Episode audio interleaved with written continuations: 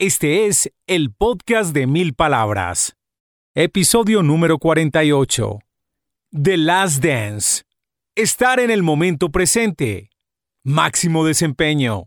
De todo esto hablaremos con Pablo Jacobsen. Bienvenidos. Este es el podcast de mil palabras. Un espacio con ideas, historias y conceptos de comunicación efectiva para ser más exitoso en tu empresa, en tu mundo digital, en tu emprendimiento y en tu vida. Con ustedes, Santiago Ríos. Hola, ¿cómo están? Bienvenidos a una nueva edición del podcast de Mil Palabras.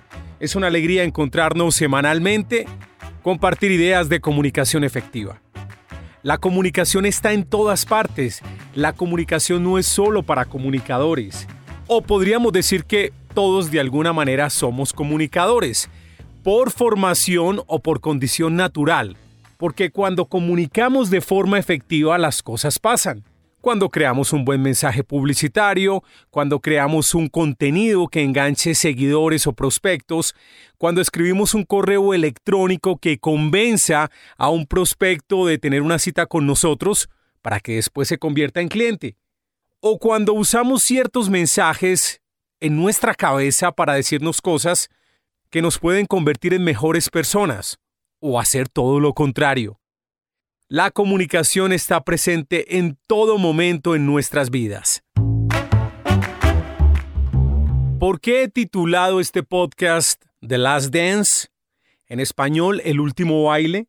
Bueno, muchos de ustedes ya sabrán que nos estamos refiriendo a esta serie documental fantástica que está en Netflix, que cuenta el éxito de Michael Jordan, el mejor basquetbolista de la historia dicho por críticos, por aficionados, por las estadísticas tan juiciosas que manejan los expertos en Estados Unidos, los expertos en la NBA, e incluso para muchos norteamericanos Michael Jordan es el deportista más grande de toda la historia, de todos los deportes.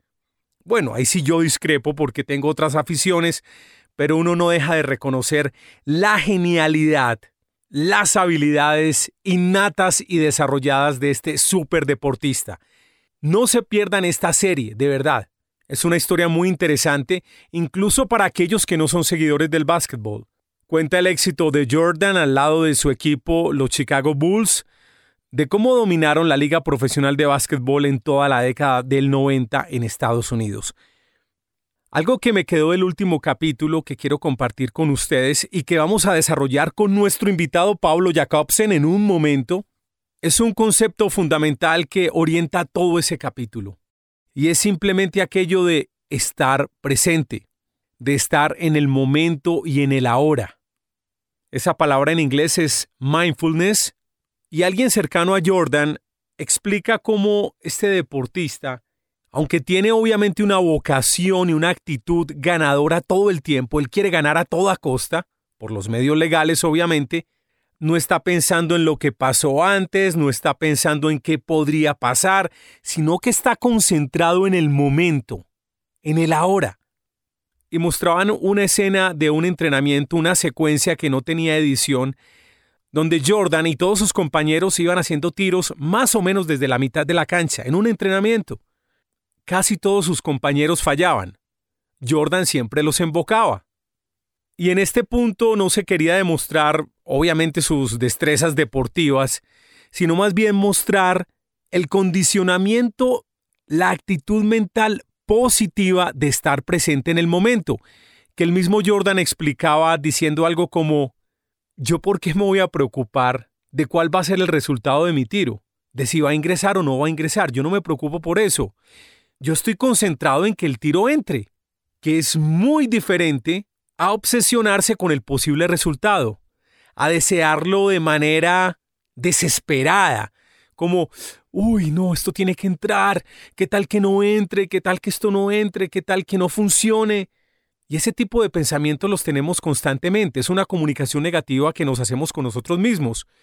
Uy, ¿qué tal si esta persona no me contesta el teléfono? ¿Qué tal si este prospecto no me contesta? ¿Qué tal si mi oferta no funciona? ¿Qué tal si este cliente que tengo ahora se me va? ¿Qué tal si este producto o servicio nuevo que voy a lanzar no lo recibe bien el mercado? ¿Qué tal si, qué tal si, qué tal? Pero todo ese qué tal si es a partir de la angustia. Uy, qué tal que me golpee la pandemia. Uy, qué tal que me golpee la crisis económica de la pandemia. ¿Qué tal que nos demoremos para salir de esto? Que me quede sin empleo. Comunicación negativa, donde planteamos situaciones negativas o resultados negativos. ¿Para qué? La lección de Jordan es, estoy concentrado en el aquí y en el ahora. ¿Por qué es importante ese aquí y ahora? ¿Por qué es importante estar presente? Ya les dije algunas razones, pero eso es lo que vamos a desarrollar en este podcast con nuestro invitado Pablo Jacobsen. Él, por supuesto, también nos compartirá cómo desarrollar ese hábito, esas buenas costumbres de estar presente. Y también plantea unas situaciones hipotéticas, pero no desde la tragedia, pero sí, ¿qué pasa si lo que queremos no funciona? ¿Cómo se relaciona ese estar presente con la posibilidad de que algo no nos funcione? ¿Hay que tomarlo mal? Bueno, de eso se trata nuestra entrevista con Pablo Jacobsen, quien es un coach de alto rendimiento, asesorado a ejecutivos, a artistas, a equipos profesionales de fútbol, tiene un podcast que se lo recomiendo que se llama Máximo Desempeño, donde ha entrevistado a figuras muy importantes que han triunfado en sus campos. Tiene un libro con el mismo nombre, Máximo Desempeño. Así que sin más preámbulos vamos a hablar de aquello de estar presente y algunas lecciones que hemos tomado para la comunicación con nosotros mismos del documental The Last Dance. Con ustedes, Pablo Jacobsen. Que ruede el cassette. Hola, bienvenidos al podcast de Mil Palabras. Nuestro invitado esta semana es Pablo Jacobsen. Pablo, ¿cómo estás? Hola Santiago, un saludo a ti y a todos los oyentes. Muy bien, Pablo, muchísimas gracias nuevamente por acompañarnos. Aunque ya hicimos una presentación de tu trabajo, me gustaría en tus propias palabras que nos dijeras quién eres, a quién ayudas, cuál es tu historia. Santiago, pues yo vengo del mundo de las comunicaciones, trabajé, soy periodista, Em, trabajé en medios de comunicación, eh, fui del equipo que creó la revista Soho, fui el segundo director de esa revista, fui director de la revista Maxim en español para Latinoamérica desde Miami, trabajé en agencias de publicidad, em, también fui director de mercado y comunicaciones de Bodytech, fui emprendedor, emprendedor eh, de un estudio de entrenamiento deportivo eh, y desde hace cuatro años me dediqué a lo que realmente creo que ha sido la conexión de, muchas cosas que he hecho en mi vida y que es mi verdadera pasión, que es inspirar el desarrollo del potencial de personas y equipos para que puedan alcanzar su máximo desempeño. Eso tiene que ver con, con, algo que se llama la ciencia del rendimiento humano, em, que es una investigación de tres años que hice para escribir mi libro Máximo Desempeño. Mm. Y lo que me dedico hoy es a trabajar con líderes y con equipos para el desarrollo de su potencial. Ah, qué maravilla. ¿Qué es máximo desempeño? Empecemos por el título de tu libro y de tu actividad principal. ¿Qué es máximo desempeño? Pues máximo desempeño es un estilo de vida de mejoramiento y crecimiento constante. Y lo que yo hice en mi libro fue em, una investigación de tres años de algo que se conoce como la ciencia del rendimiento humano, que es un campo de investigación que reúne otros campos de conocimiento como la medicina, la neurociencia, biomecánica, psicología, epigenética, que han dedicado en los últimos 20 años a investigar qué es lo que hace que los seres humanos rindamos al máximo en todos los ámbitos, en el deporte, en el trabajo, en el arte, en la ciencia, en la, educación, en todos los ámbitos. Y ellos han encontrado que existe un hilo conductor que conecta a las personas más extraordinarias y es la mentalidad. Hay tres cosas que los seres humanos podemos entrenar. Podemos entrenar nuestro cuerpo físico, podemos entrenar el oficio que realizamos y podemos entrenar la mente. Y realmente lo que nos hace eh, responder frente a los retos y dificultades que se presentan en la vida es la mentalidad. Cada uno de nosotros puede tener una mentalidad positiva o negativa, ganadora o perdedora, una mentalidad de crecimiento o una mentalidad fija. Hay muchos tipos de mentalidades que, podemos tener y la mentalidad es la que nos hace responder es las opciones que elegimos en el momento en que se presenta un reto. Em, y podemos todos fortalecer nuestra mente a nivel deportivo. Por ejemplo, yo trabajo con atletas profesionales, con equipos profesionales de fútbol y mm, lo que vemos es que para ellos, y cada vez más lo ven claramente, la fortaleza mental es probablemente la habilidad más importante y la que solo hasta ahora están descubriendo cómo se entrena y yo pues me he especializado en cómo se entrena la, la mente, entonces es lo que, lo que me dedico a hacer hoy en día. Preparando este podcast, Pablo, se me viene a la mente el documental que ha estado tan en boga de todo el mundo por estos días, que es el The Last Dance, que cuenta la historia de los Chicago Bulls y de Michael Jordan. Y obviamente siempre, pues Michael Jordan era un tipo, pudiera decir uno, muy fuerte mentalmente, pudiera ser un gran ejemplo de una persona de máximo desempeño, le gustaba ganar a toda costa, bueno, dentro de los límites de lo deportivo, pero se exigía mucho a sí mismo, a sus compañeros de trabajo. Pero me queda una duda, si uno se pone a pensar en Jordan como atleta, para muchos puede ser el atleta más grande de la historia. Pues para mí no, porque a mí me gusta más el fútbol, pero desde la perspectiva de un norteamericano, probablemente Jordan sea el atleta más grande de toda la historia de la humanidad. Pero ¿cómo llegamos a ese máximo desempeño sin llegar a compararnos? ¿Por qué lo digo? Porque alrededor de la vida deportistas también excepcionales de su mismo equipo o de los rivales, pero que no alcanzaron esos números y esa trascendencia de Jordan. Pero cada uno desde su perspectiva también puede alcanzar máximo desempeño, ¿o no, Pablo?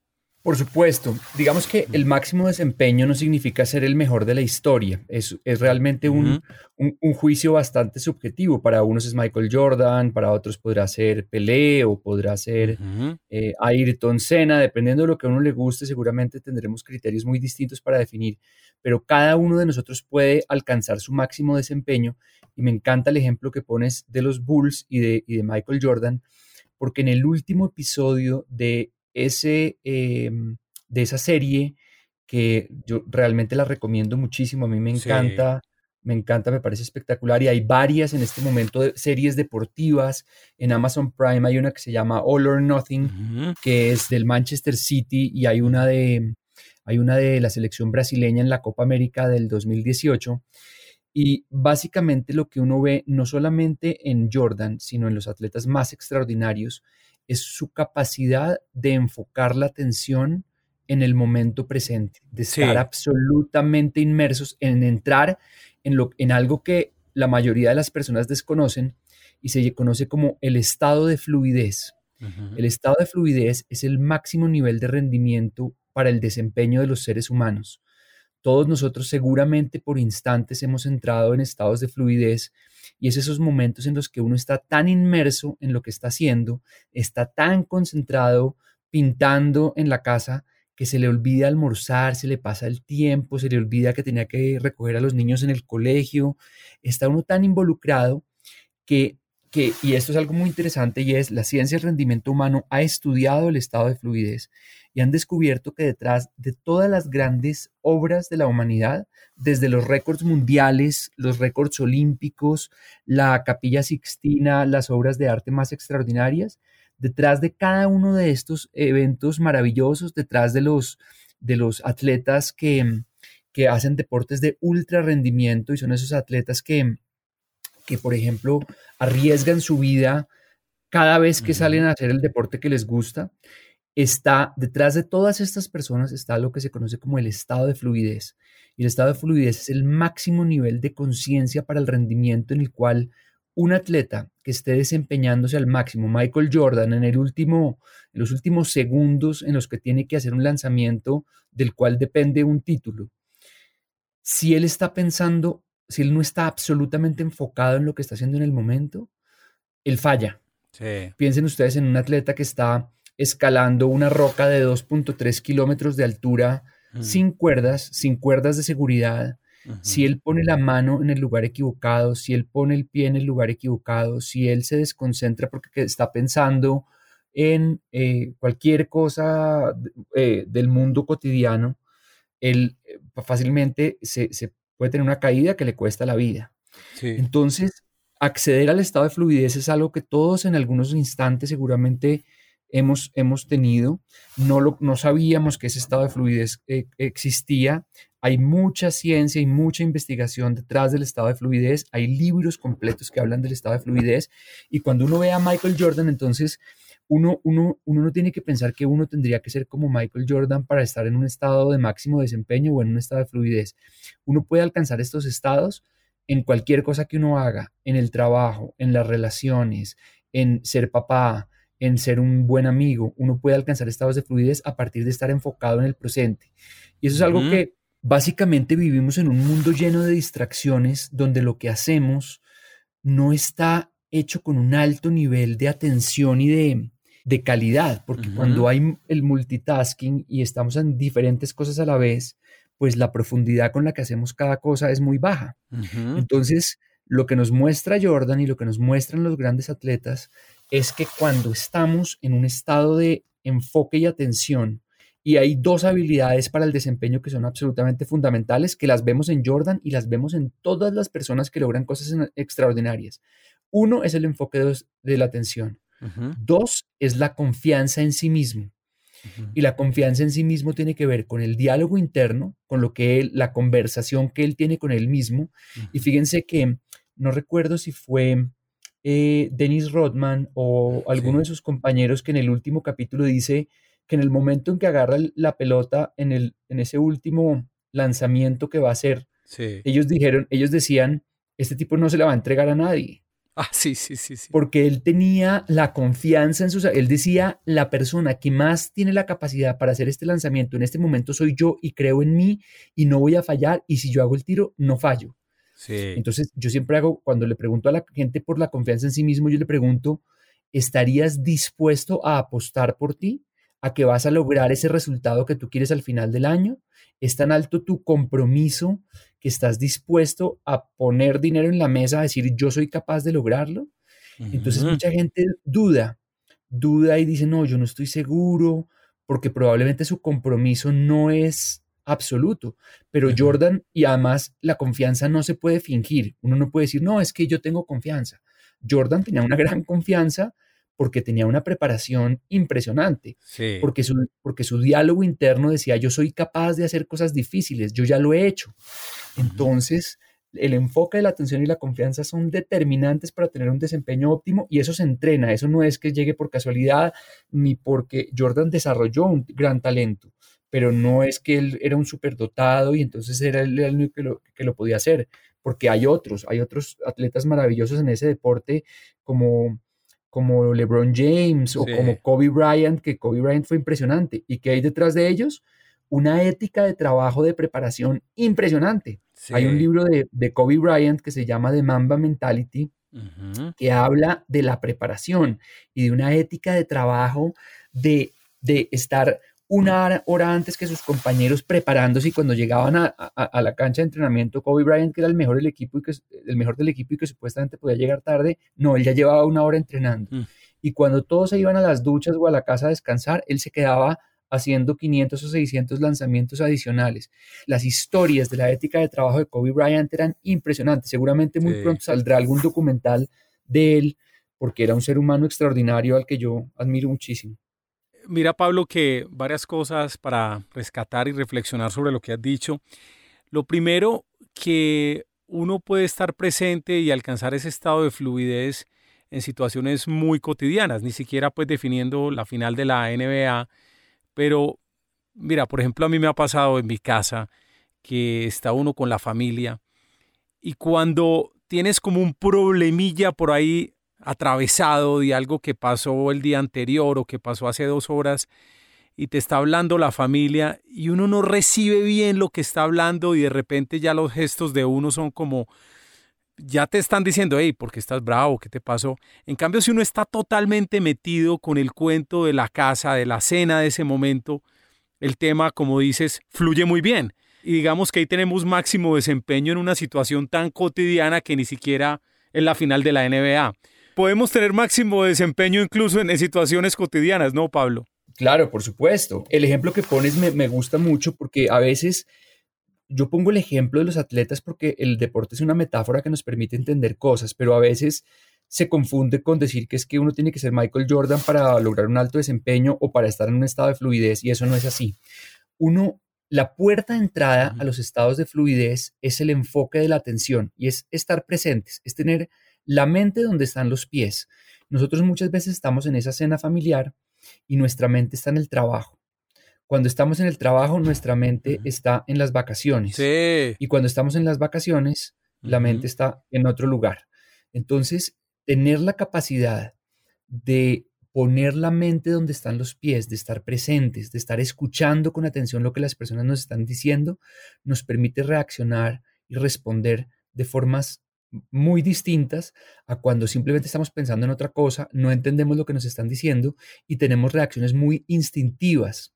Eso nos ha pasado a todos. Em, que muchas veces por no estar presentes, por estar distraídos, porque vivimos llenos de distracciones, el celular es una distracción, las redes sociales son una distracción, eh, el WhatsApp es una distracción, eh, las noticias son otra distracción. Entonces todo el día vivimos distraídos y no le dedicamos tiempo. Entonces uno puede encontrar, y yo busco, por ejemplo, estados de fluidez sacando mi perro a caminar.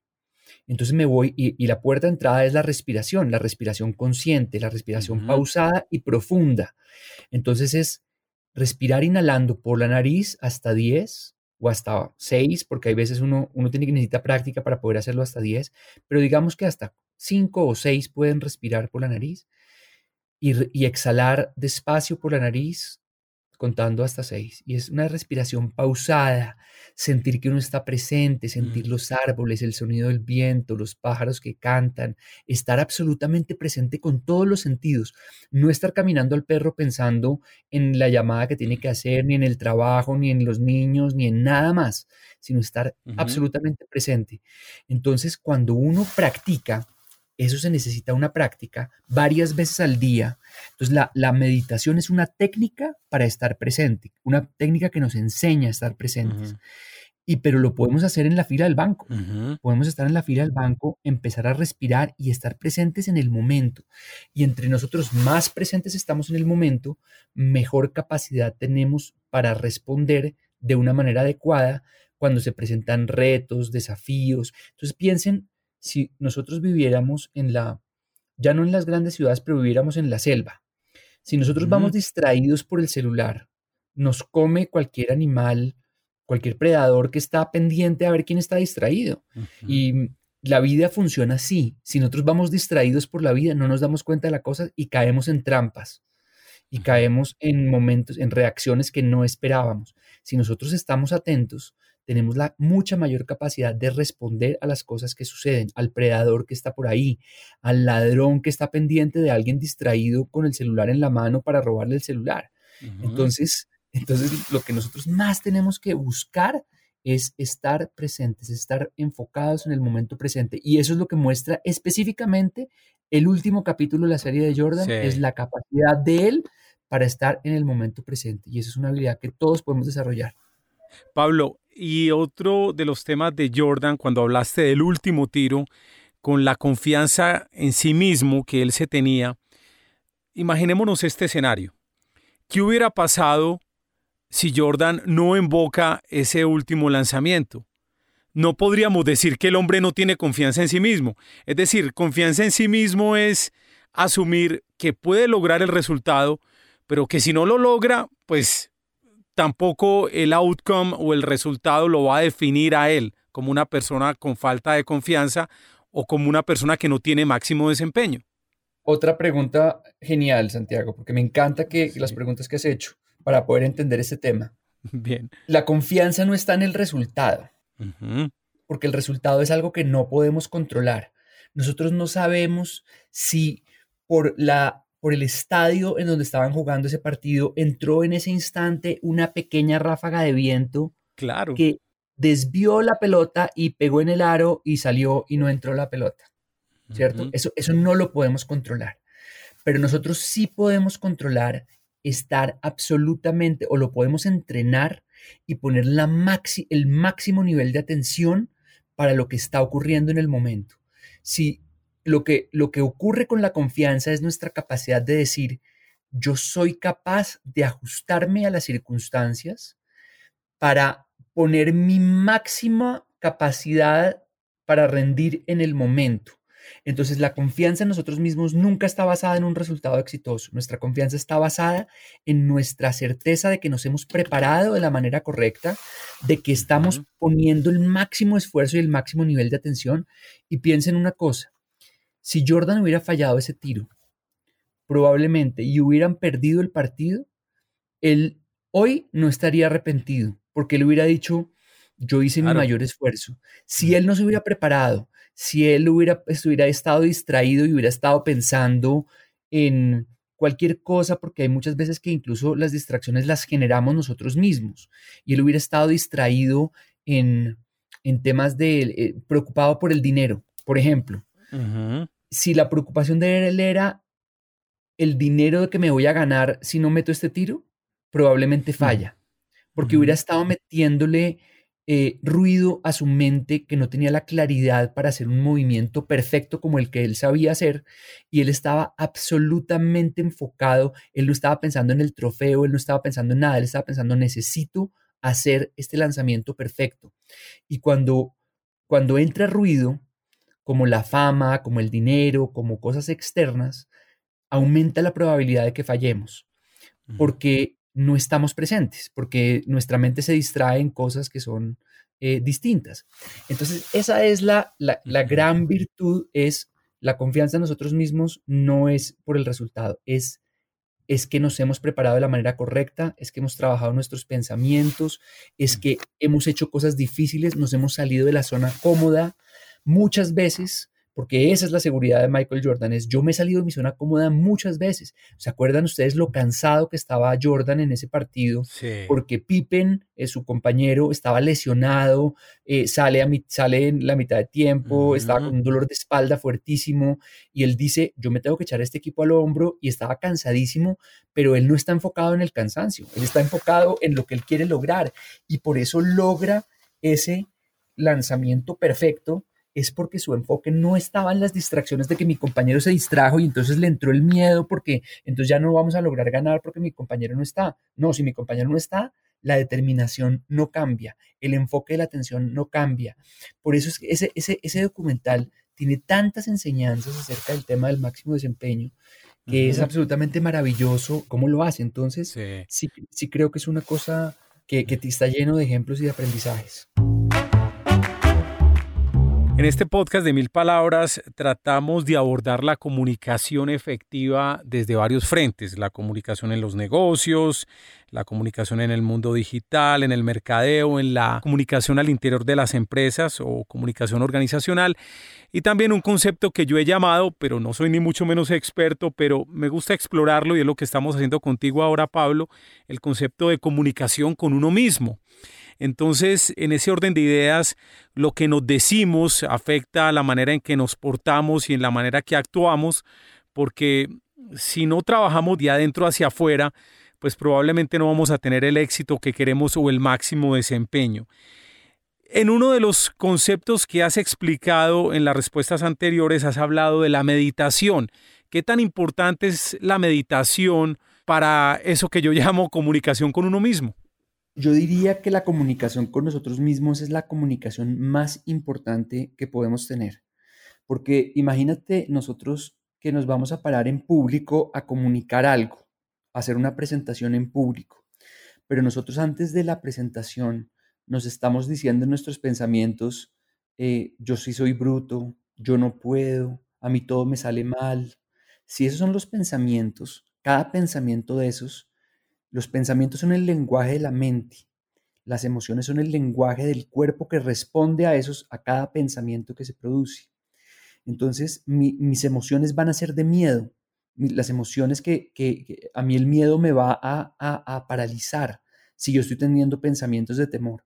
Pero si mis pensamientos son, me he preparado, estoy listo, soy fuerte, estoy completo, soy el mejor comunicador, eh, y eso los atletas lo construyen en sus pensamientos desde antes, lo trabajan, lo visualizan desde antes. Entonces, la meditación es una técnica para aprender a controlar y a dirigir el pensamiento hacia donde nosotros queremos que vaya, hacia calmar la mente de ese ruido y de ese miedo. Un error que la gente piensa es que cuando una persona se va a parar en un, buen orador, se va a parar a hablar en público, esa persona no siente miedo. Y aunque lo haya hecho cientos de veces y se va a parar a hablar frente a una gran audiencia, es probable que sienta, lo más seguro es que sienta un poco de temor. Perdón, Pablo, perdón, te interrumpo ahí, es que me haces acordar y ya que estamos con la analogía de los deportes, mira que era una expresión muy divertida que tenían Bolillo Gómez, el exentrenador de la selección Colombia, y René Higuita, que decían, no, tengo un sustico bacano. Y era una manera simpática de decir, no que estaban muertos del susto, sino que algo les producía el hecho de salir en público y de jugar, obviamente, ¿no? Es que ese sustico es necesario, porque el miedo nos activa. Si nosotros no sintiéramos esa ansiedad, por eso un atleta que va a salir a un campo de juego ha salido a cientos de partidos y la siguiente vez que vaya a salir al campo de juego siente ese sustico bacano, porque ese sustico bacano es lo que lo mantiene alerta, lo que lo mantiene concentrado, enfocado. Si él entra relajado, sin sentir el sustico bacano, probablemente se va a equivocar, probablemente no lo va a hacer bien, su mente y su cuerpo no van a estar preparados para la presión y para la exigencia que hay en el alto rendimiento. Entonces nosotros necesitamos ese sustico bacano antes de sentarnos a escribir un texto, necesitamos ese sustico bacano antes de pararnos a hacer una presentación en público, ese sustico que nosotros muchas veces sentimos antes de escribir un correo importante, es necesario para que nosotros escribamos y nos comuniquemos de la forma adecuada. Entonces es fundamental porque nos mantiene alertas. El miedo no es malo. Lo que no podemos suceder es que el miedo nos, nos paralice y nos posea y nos invada el miedo y no nos, no nos podamos mover. El miedo debe ser una fuerza que nos impulsa a dar lo mejor de nosotros mismos. Pablo, ¿y la meditación? ¿Qué tan importante es? La meditación es fundamental porque la meditación lo que nos enseña es a cuando aparecen pensamientos, por ejemplo, de debilidad, poder dejarlos pasar, no resistirnos a esos pensamientos. Lo que ocurre muchas veces es, si yo voy a pararme a hablar en público y yo estoy pensando, tengo miedo y empiezo a sentir miedo de tener miedo, no, si tengo miedo es porque no lo voy a hacer bien y esa es la conversación que yo estoy teniendo, mi reacción y mi resultado cuando yo me pare a hablar va a ser de debilidad. Pero si en cambio mi pensamiento es, y lo he aprendido a través de la meditación, a controlar mi mente y a decir, estoy sintiendo miedo, pero ese es normal. Yo estoy preparado para enfrentar este reto. Yo ya me he preparado para hablar en público. Yo conozco el tema del cual voy a hablar. Yo soy el mejor en el campo en el cual yo me muevo. En el momento en que yo me paro, mi confianza es otra. Porque la confianza viene del diálogo interno y de los pensamientos que yo tengo y de la preparación, lógicamente. Entonces, cuando nosotros nos preparamos a conciencia, cuando nosotros trabajamos en nuestros pensamientos y reemplazamos esos pensamientos de tensión por pensamientos de expansión, por pensamientos de confianza. Y para ponerte un ejemplo muy específico, en la meditación yo trabajo con atletas profesionales en los cuales creamos mantras. Creamos mantras en los cuales esos mantras en momentos de duda y de miedo, los mantras entran a ocupar ese espacio y a fortalecer y a empoderar. Ah, qué bien. Entonces yo puedo hacer, hay un mantra que a mí me gusta mucho que es yo, y dices tu nombre, yo Santiago, veo, oigo, siento y sé que soy el mejor comunicador. Tú lo llenas con la frase que tú quieras ahí. Soy fuerte, estoy completo y creo en mí. Mm, Entonces es muy poderoso porque involucramos a los sentidos del cuerpo, veo, oigo, siento y sé que soy. Tú llenas lo que quieras decir y lo, lo, lo culminas con soy fuerte, estoy completo y creo en mí. Y esas tres frases son muy poderosas. Mm. Entonces, las utilizo y eso no es utilizarla el día del partido cuando tienes que cobrar el penalti y te acordaste que estás muerto del susto. Las prácticas todos los días cuando estás en la ducha, cuando estás en la fila del banco, cuando sacas a pasear al perro, la repites y la repites y la repites y la repites hasta que se vuelve automática y en los momentos de tensión tu mente la repite como un mecanismo de automático de empoderamiento. Entonces, yo, yo soy ciclista de ruta y me encanta entrenar y en momentos en los que estoy en un momento difícil en la bicicleta y, y tengo que, una, viene una subida larga y es difícil, mi mente inmediatamente me acuerdo de mi mantra que me empodera y digo, yo Pablo eh, veo, oigo, siento y sé que soy un ciclista poderoso, soy fuerte, estoy completo y creo en mí. Y eso me lleva hasta arriba y, y supero el momento de dificultad y llego fuerte, termino la subida fuerte, porque he preparado mi mente y eso, eso no es casualidad, eso, eso se prepara en los entrenamientos y eso se, se, se ve el resultado en, en, en, el, en la carrera o en, el, o en el momento en el cual uno necesita un rendimiento óptimo. Pablo, una de las áreas que manejas y te quiero preguntar puntualmente para entenderlo bien y para compartirlo con los oyentes es la comunicación asertiva. ¿Qué es comunicación asertiva? Comunicación asertiva tiene que para mí muchos, muchos elementos. El primero de todos es escuchar con atención y saber a quién le estoy hablando, conocer a mi audiencia. Yo no me puedo comunicar de manera correcta si no sé a quién le estoy hablando, porque no conocer a tu audiencia es como escribir una carta de amor y dirigirla a quien pueda estar interesada. Qué bueno. Yo, yo, tengo que conocer a quién le voy a hablar para poderlo conquistar. Yo no puedo hacer una carta general para conquistar a alguien. Entonces, si yo, entonces yo, yo que fui director de Soho y de Maxim y de revistas para hombres y me dediqué mucho a escribir sobre el tema, yo siempre pongo el ejemplo de que cuando un hombre está tratando de conquistar a una mujer, lo que hacemos es eh, eh, ir a hablar, uh -huh. ir a contar nuestras historias y a contar lo que hacemos nosotros. Uh -huh. Sin embargo, nosotros cuando salimos, invitamos a salir a una mujer, nosotros tenemos que quedarnos callados y preguntar y sacar la mayor cantidad de información que podamos, porque eso nos permite conocerla y saber qué le gusta, a qué restaurante la podemos llevar, qué música podemos poner en el carro para que ella se sienta bien. Pero si nosotros vamos a hablar de nosotros mismos, fallamos. Sí. Y cuando uno sale con una mujer y uno va y pregunta y pregunta y pregunta, al final de la noche eh, la mujer dice, este tipo sí que conversa rico. Sí, sí, sí, sí. Escucha, me escucha. Uno no ha abierto la boca, uno simplemente, uno simplemente ha escuchado.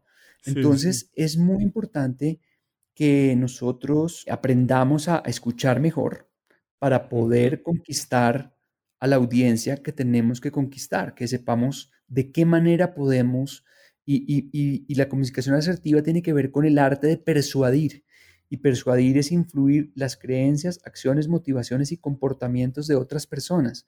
Persuadir es convencer a alguien y, y, y, para poder persuadir tenemos que hacerlo personal, saber a quién le estamos hablando, hacerlo breve, ir al grano específicamente y hacerlo simple, porque la simplicidad es la esencia de la comunicación efectiva. Entonces, esos son los tres elementos que, de los cuales yo siempre hablo y, y es personal, breve y simple, porque, porque de esa manera tenemos mayor posibilidad de tener una comunicación efectiva. Estamos cerrando este episodio del podcast de Mil Palabras.